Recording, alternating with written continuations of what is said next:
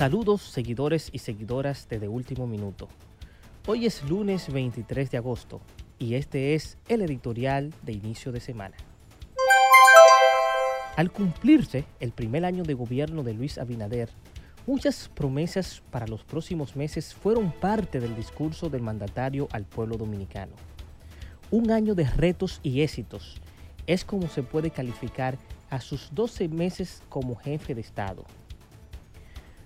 Uno de estos retos, y aunque nunca fue parte del discurso de juramentación ni de rendición de cuenta del pasado 27 de febrero, y mucho menos de las propuestas que presentó en este segundo año que acaba de iniciar.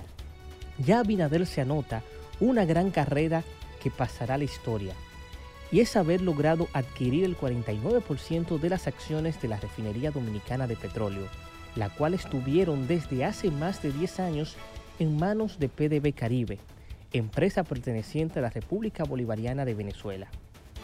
El éxito de esta transacción no es solo haber firmado un contrato, sino haber conseguido una negociación que sea en ventaja para el Estado dominicano, que se hiciera en un momento cuando el gobierno de Nicolás Maduro tiene restricciones comerciales. Y por último, anotar que desde ahora iniciará un gran proyecto para la expansión de esta empresa que desde ya es 100% de los dominicanos y dominicanas.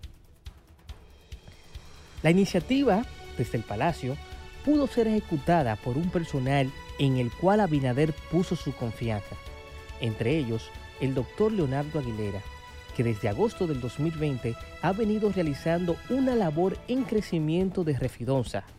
Aguilera desde el Consejo de Administración que preside, ha puesto en marcha diversas acciones en busca del reconocimiento de la refinería como la empresa líder del mercado de combustibles y por eso ha plasmado hitos que en los 48 años de fundación no se habían visto. Así culminamos nuestro editorial de De Último Minuto, hoy lunes 23 de agosto. Héctor Romero, director de este medio, estuvo con ustedes. thank you